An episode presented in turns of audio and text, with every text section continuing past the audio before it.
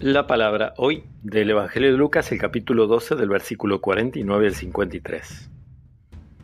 Jesús dijo a sus discípulos, Yo he venido a traer fuego sobre la tierra, y cómo desearía que ya estuviera ardiendo.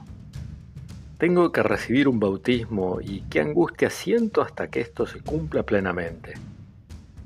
¿Piensan ustedes que he venido a traer la paz a la tierra? No, les digo que he venido a traer la división. De ahora en adelante, cinco miembros de una familia estarán divididos, tres contra dos y dos contra tres.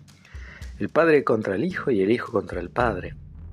La madre contra la hija y la hija contra la madre. La suegra contra la nuera y la nuera contra la suegra. Palabra del Señor.